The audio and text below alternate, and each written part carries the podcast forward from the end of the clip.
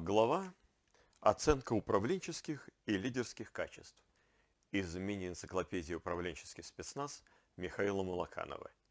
Читает и рассказывает автор.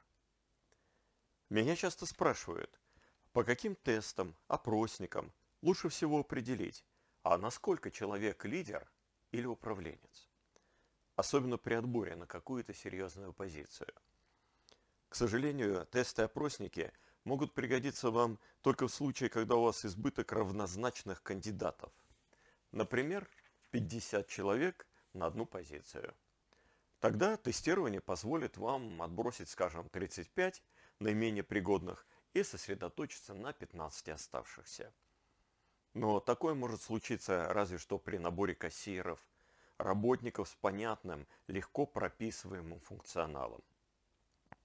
Серьезная же лидерская управленческая позиция предполагает деятельность не только в массе разнообразных ситуаций, но и в постоянном взаимодействии с другими людьми, лидерами, управленцами. А это предполагает и умение точно выбирать, когда нужно взять на себя ответственность, а когда предоставить ее другому. Когда руководить, а когда подчиняться. Поэтому что-то понять про человека как лидера – управленца можно лишь в реальном взаимодействии с ним, хотя бы во время интервью. Особенно остерегайтесь доверять тестам, опросникам, которые измеряют предпочтения, склонности, личные качества. Это как измерение средней температуры по больнице, включая морг.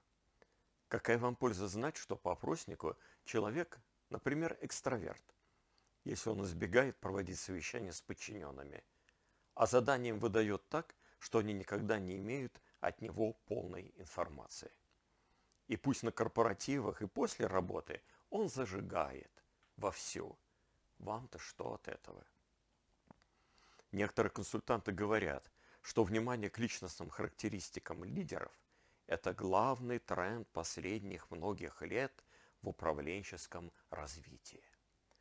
Думаю, о трендах можно спорить сколь угодно долго – так как статистику каждый может привести свое.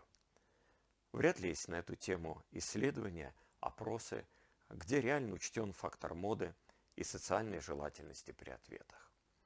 И вообще, я бы не назвал особое внимание к личностным характеристикам трендом последних лет в любой области.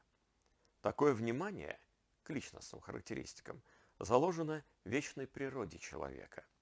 Подумайте, о вечной популярности гороскопов. Интерес этот к личностным характеристикам в очередной раз вспыхивает при каждом обострении неопределенности и изменчивости во внешней среде.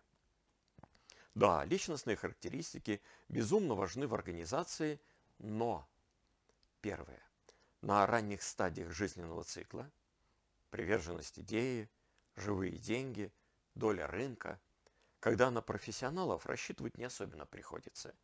И на стадиях старения, когда форма важнее содержания, а личность важнее производственного вклада.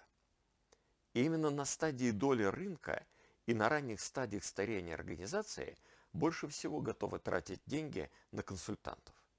Поэтому консультантов может и сложиться впечатление, что внимание к личностным характеристикам – общебизнесовый тренд. Все же, если вы хотите найти себе в команду настоящих лидеров, управленцев, не уповайте на тесты и личностные характеристики. Поймите, какие задачи и с кем человеку придется решать. И через взаимодействие с ним разберитесь, способен ли он, настроен ли он это делать. Если захотите разобраться, кто лучше – подходит к какой-то конкретной должности и подходит ли данный конкретный кандидат, обращайтесь. На сайте stradis.top все мои координаты. Пишите, звоните, WhatsApp.